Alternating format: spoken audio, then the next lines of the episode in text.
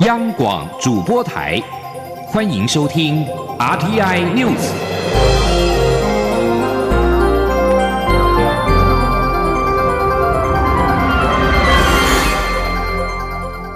听众朋友您好，欢迎收听这节央广主播台提供给您的 RTI News，我是张顺祥。中央流行疫情指挥中心的指挥官陈时中，二十三号晚上带着防疫团队。与屏东县长潘孟安逛垦丁大街，在大街向民众致辞，带着大家喊“我台湾，我骄傲”，并说二零一九冠状病毒疾病的防疫期中考已经过关。陈时中与防疫团队成员及潘孟安身穿花衬衫，在晚间的八点二十八分左右抵达垦丁大街，引起了骚动。大街挤了许多民众，争看防疫团队。陈时中说：“台湾的防疫做得很好，请大家继续配合防疫，就可以爬爬照。”不少热情民众远从其他县市来支持县长阿中部长，我爱你不绝于耳。陈时中说：“希望带动观光的信心，让全台湾旅游更好。”指挥中心的副指挥官陈宗彦表示，事前有先到警察局了解状况。根据了解，二十三号垦丁大街民宿都被抢光，可能跟陈时中要来有关。另外，店家也都会做好进店量体温、消毒双手、实名制等防疫的作为。陈时中一行人逛垦丁大街大概四十分钟。途中吃了烤生蚝，沿途有不少热情民众送东西，还拿出时钟给他签名。随着二零一九冠状病毒疾病疫情的趋缓，中央流行疫情指挥中心的指挥官陈时中搭高铁南下示范防疫旅游。陈时中在高铁上表示，维持安全距离的前提之下，不反对高铁开放饮食。至于开放站票，则要慎重。副指挥官陈宗彦认为，台铁以及高铁可以区分尖峰以及离峰时段适度开放管制。离峰时段，因为乘客座位间可以保持安全的距离，不一定要戴口罩；但在尖峰时段，则仍建议戴口罩。央广记者谢嘉欣报道。不畏南部雨势，中央流行疫情指挥中心指挥官陈时中二十三号率领团队南下垦丁，向国人示范防疫旅游。陈时中在高铁站等车时，遇到热情民众包围，并向他索取签名。随后，他在高铁上表示，此行很兴奋，搭车时看到人潮回流，还都有戴口罩，而高铁的清洁工作也很完善，大家可以放心。针对高铁开放饮食议题，陈时中表示并不反对，但是站票则要慎重，因为难以保持安全距离。他说：“那至于说在高铁方面有打算要开放饮这饮食，哈，那我们也不反对。好，那至于就是说如果要站得很紧啊，会造成拥挤，那我觉得就要慎重。哦，那总是有正常的座座位，戴着口罩。”哦，那我相信都是非常安全的。副指挥官陈宗彦表示，高铁及旅客的防疫都做得好，未来可逐步放宽管制，例如适当提供饮品，让旅客在长途旅行时负担没有那么大，可以轻松一点。他并提到，高铁、台铁可做离峰及尖峰时段的评估，像是离峰时段，因为乘客较少，能保持安全距离，可朝向建议戴口罩来放宽，口罩就不一定要戴着。但是在尖峰时段，因人潮众多。难以保持安全距离，还是得要戴上口罩，而这也是倾向不开放站票的主因。陈宗彦提醒，这段期间国人出游要做好个人防护措施，因为旅游过程中碰触接触的机会增加，大家要勤洗手。而他也鼓励以家庭为单位来旅游，因为成员彼此都很熟悉。中央广播电台记者谢嘉欣报道。台湾的二零一九冠状病毒疾病的疫情趋缓，艺文展演活动逐步解封。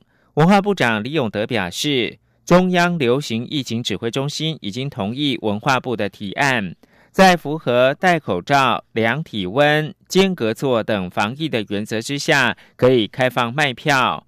会先观察两周时间。再跟疫情指挥中心讨论是否艺文活动全面的恢复正常。央广记者刘玉秋报道。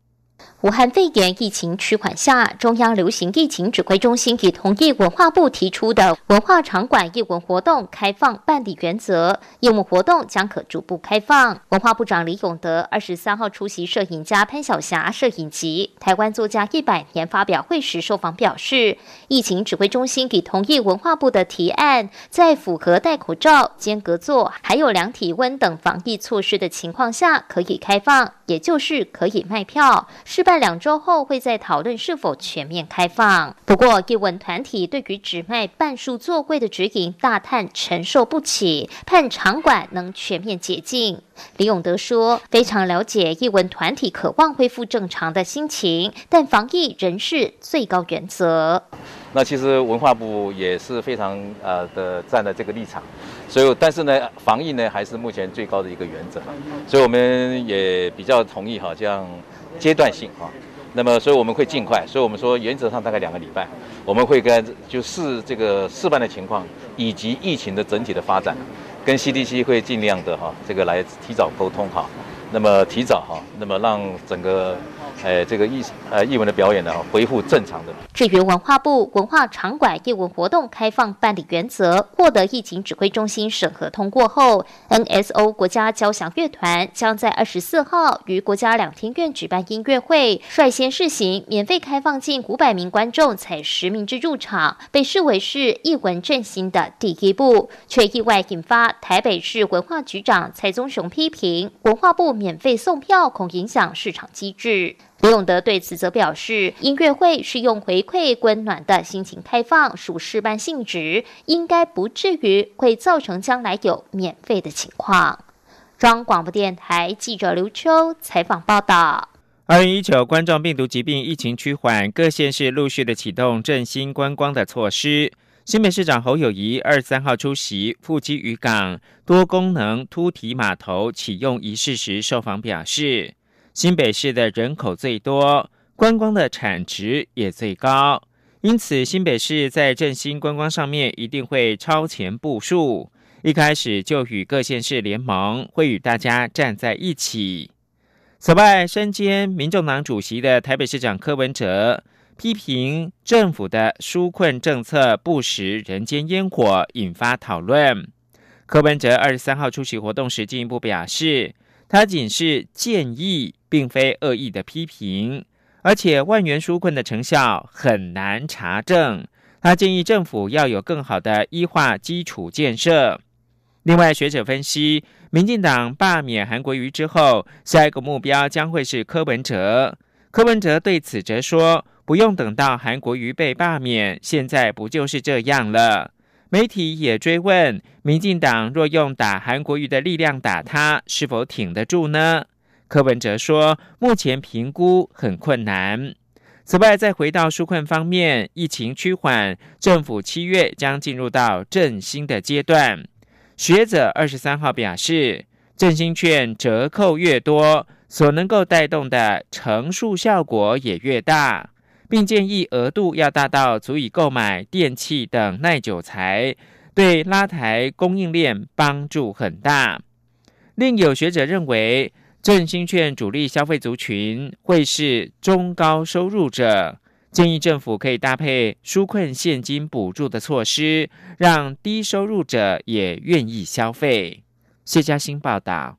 行政院振兴券预计七月上路，细节虽尚未对外公告，但已确定将采行动支付、电子票证、信用卡与实体纸本等四种发放方式。而外界传出振兴券折扣将较原先酷碰券规划还要高，可能出现五折买一送一优惠，还喊出规模将有新台币三百多亿元。台经院景气预测中心副主任邱达生表示，面额必须要大，折扣也要多一点，才会有消费动机。另一方面，民众拿振兴券买什么，也会影响到振兴效果。建议面额可以大到购买耐久材，才能为今年经济拉尾盘。他说，今年的经济成长的数字要更好看，要在这个疫情过后要拉尾盘的话，哈，要让它这个金额足够可以买耐久材的。比如说，你如果去夜市买一个东西，那个那供应链那台非常有限嘛，买的一一个小吃啊什么的，那那种就比较有限。如果说可以买，比如说举个例子，像电器啊，甚至啊，笔电啊，那个效果就很大。中心院副院长王建全则认为，针对不同消费族群要有不同工具，例如振兴券主力使用族群可能是中高收入者及敢消费的年轻人，政府需扩大宣导，鼓励这些人消费。另外，针对低收入者，也可以搭配纾困措施的现金补助方案，来增加他们的消费意愿。中央广播电台记者谢嘉欣采访报道。蔡英文总统五二零就职演说中，以和平稳定的两岸关系为题，阐述过去四年跟未来四年的两岸政策立场，并期盼对岸领导人承担相对责任。两岸政策研究协会研究员吴设志表示。蔡总统强调了我方致力和平的努力跟善意，希望对方也用较为正面的方式来看待两岸的发展。至于受到外界讨论的立法院修宪委员会，吴色智则认为，修宪委员会规划处理政府制度跟人民的权利，不会涉及到主权、统独之类的敏感议题。王兆坤的专题报道。蔡总统五二零就职演说重申和平、对等、民主对话立场。两岸政策协会研究员吴色志表示，和平放在首位，不仅定调总统的两岸论述，也希望和平能打造成为两岸的共同愿景。对等二字，总统在一月胜选时曾定义，对等是指两岸要互不否认对方的存在。就职时再度提出，说明了我方处理两岸事务的弹性。吴色志指出，民主是希望中国要注意台湾民众的想法，也要正告对岸，若想恢复官方沟通或谈判，都必须透过我民选政府及其授权机构才能进行。至于对话，则是我方的期许，因为在目前中国自顾不暇的情况下，重启过去那种对话状态，并不在对岸目前的政治排程内。总统在演说中承诺会坚守原则。并秉持解决问题的开放态度，负起责任。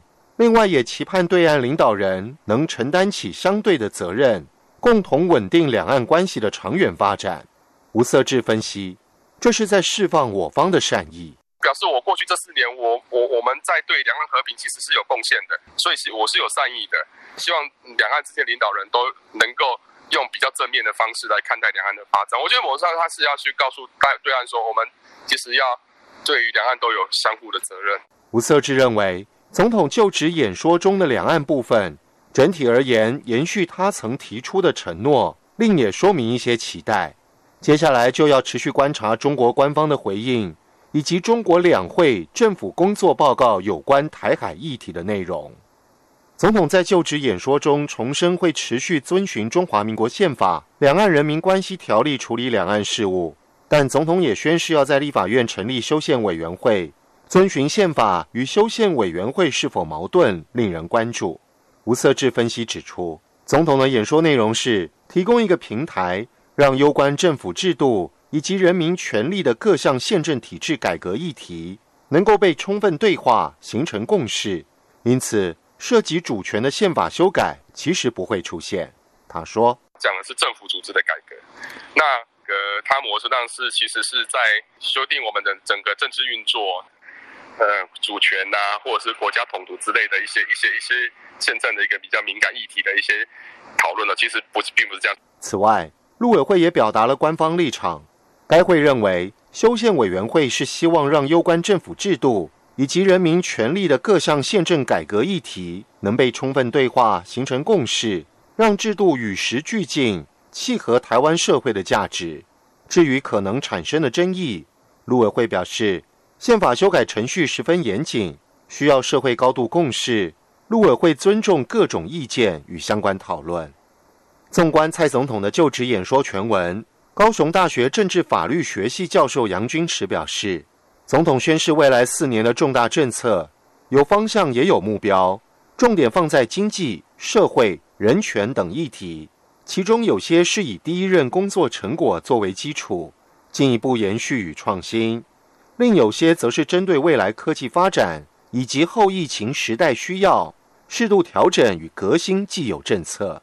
杨军池说：“我想，可能是总统是认为说，他的第一任的任期里面，在这方面其实都做了蛮多的，而且获得民众的一个肯定。所以，当然在第二任的时候，大概这方面要继续做。”杨君池观察指出，总统这一次演讲展现充足自信，情感也自然流露，这跟他过去的演讲不同。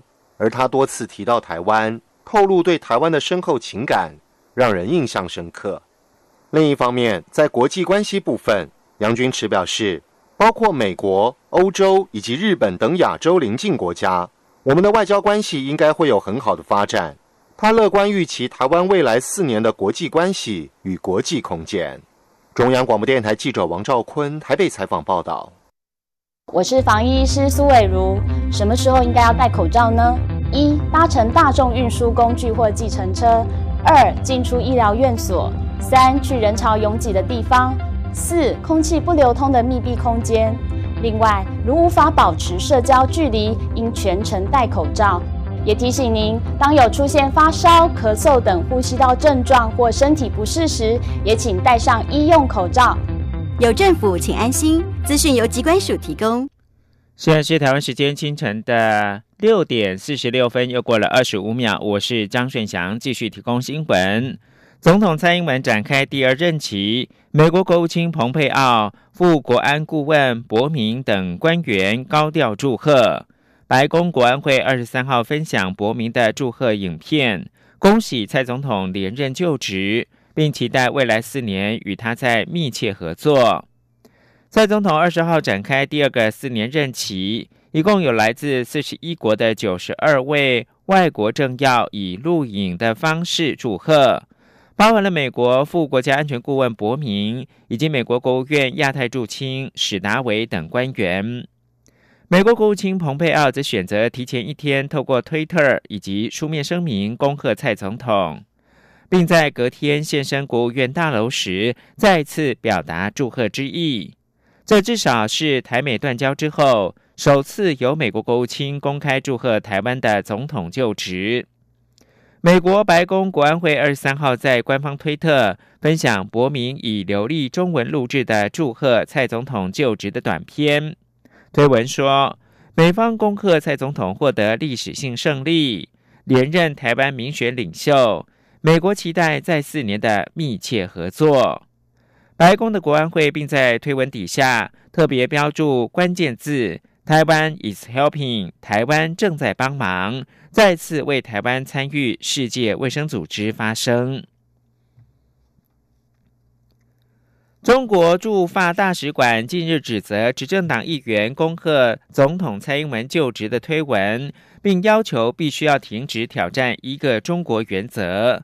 此举引发各界不满，多位学者议员齐声谴责，战狼式外交恐怕再次引发反弹。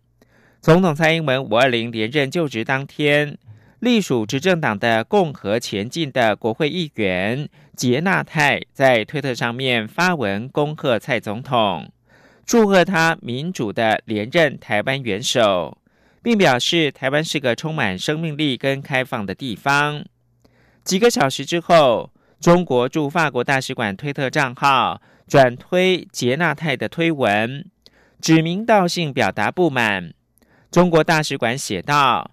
特定人士必须停止挑战一个中国原则，这个原则是国际社会不可动摇的共识。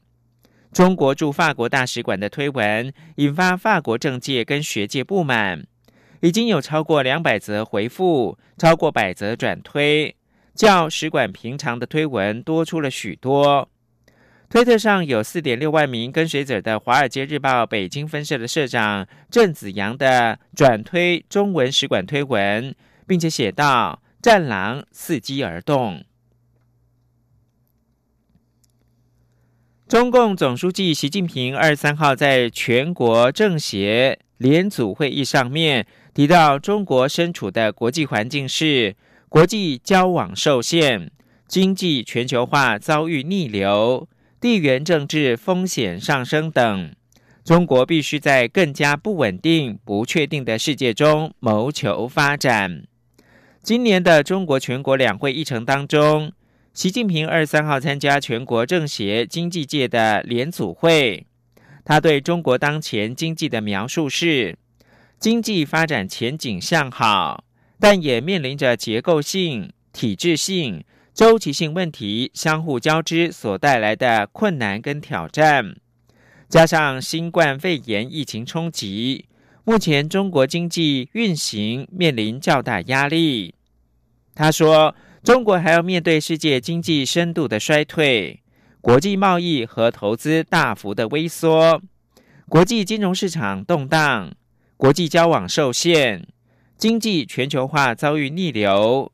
一些国家的保护主义跟单边主义盛行，地缘政治风险上升等不利的局面，中国必须在一个更加不稳定、不确定的世界中谋求发展。中国全国人大将审议港版的国安法授权法，引发了争议。华盛顿邮报社论表示。北京过去用催泪瓦斯、拘捕以及起诉方式压制香港抗争无效，因而选择寄出了核选项。美方应该拿出强力但是经过谨慎评估的回应。中国全国人民代表大会二十八号将表决港版的国安法授权法通过之后，全国人大常委会最快六月底着手立法。授权草案提及，需制定法律惩治分裂国家、颠覆国家政权、外国势力干预香港等行动，并授权中国国安机关在港设机构。华盛顿邮报二十二号刊登的社评表示，中国过去试图用催泪瓦斯。拘捕以及起诉反对派领袖等方式压制香港的抗争行动，但都未果。因此，上周寄出了核选项，企图透过法律让中国的国安机构得以在香港行动，执行禁止分裂国家、颠覆国家政权活动等禁令。华邮社评表示，如同香港的反对派领袖所指，中国此举将破坏。一国两制原则，待港版的国安法今年夏天完成立法，可以预期北京的爪牙将会把在中国内部的运作模式整个搬到香港来实施。例如，让批评当局人士被消失，对他们施以虐待，或者是处以重刑等。二零一九冠状病毒疾病疫情仍在全球蔓延，许多国家对中国出其隐瞒不满，灾情惨重的美国重炮抨击中国，扬言要报复。在多数国家选择不卷入美中纷争之际，唯独澳洲主张应该比照武器调查员的授权级别，派独立的监察人员调查中国自疫情以来作为。此举引发了中国的不满，已经陆续对澳洲祭出报复手段。二零一九冠状病毒疾病的争议俨然演变成为一场贸易战争。请听杨明娟专题报道。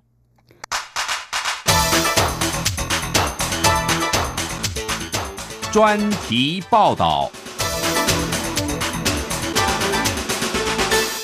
新冠肺炎疫情在全球蔓延。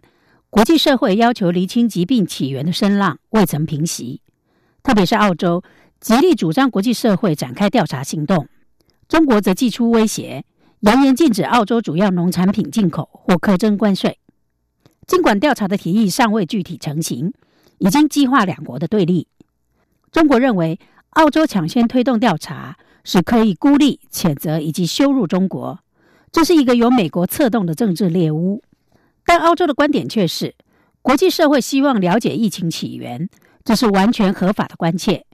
中国似乎是反应过度，反而让澳洲觉得中国好像是企图撇清责任，甚至是嫁祸他人。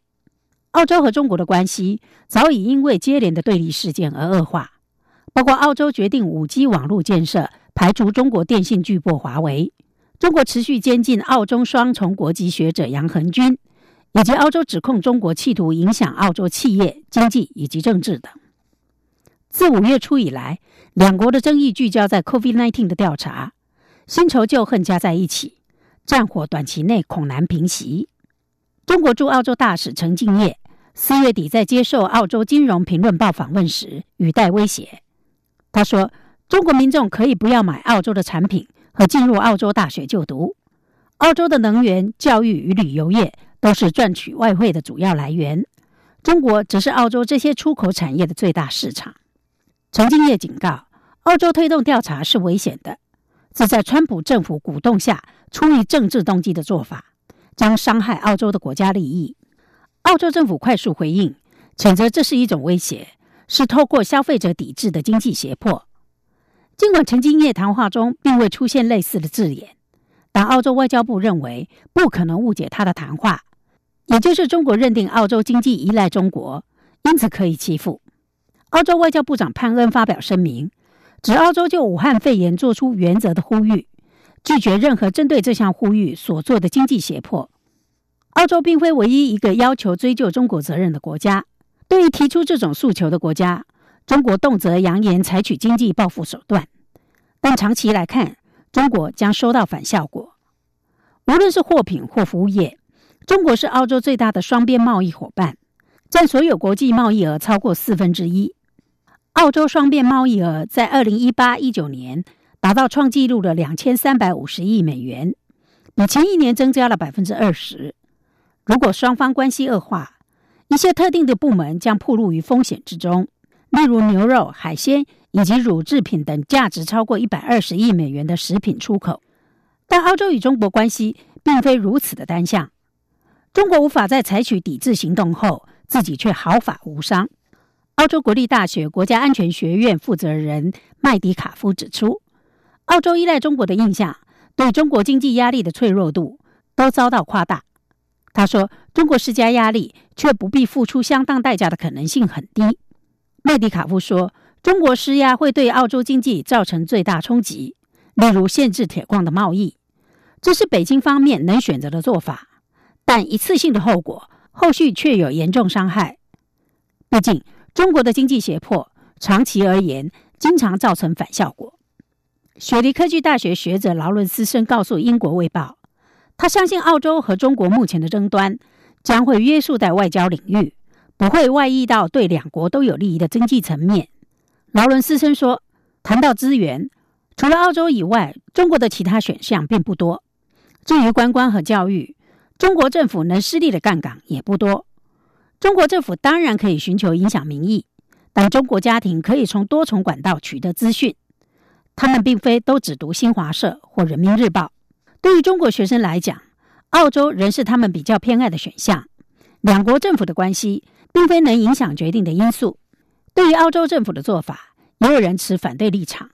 澳洲第一任驻中国大使费兹杰洛德表示：“澳洲主张国际调查是很愚蠢的。”除了逮到你之外，似乎没有其他理由。菲兹杰洛德认为，与北京采取合作态度，或许可能产生更大的效果。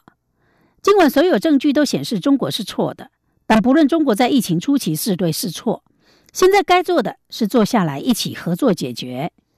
他说：“澳洲政府内没有人能拿起电话直接和北京政府高层对话，这才是最严重的问题。”罗伊国际政策研究院执行主任弗里洛夫则认为，澳洲政府要求国际调查是正确的，这完全合理。我的确认为中国欠世界一个解释，世界必须从 COVID-19 学到教训，以避免未来爆发另一个传染病疫情。但弗里洛夫也认为，降低目前的紧张态势，对你两国来说都是有利的。被称为霸凌者，对中国的形象不利。他说：“中国深知。”如果被冠上把 COVID-19 传播到全世界的罪名，将重创他们的软实力。以上专题由杨明娟编辑播报，谢谢收听。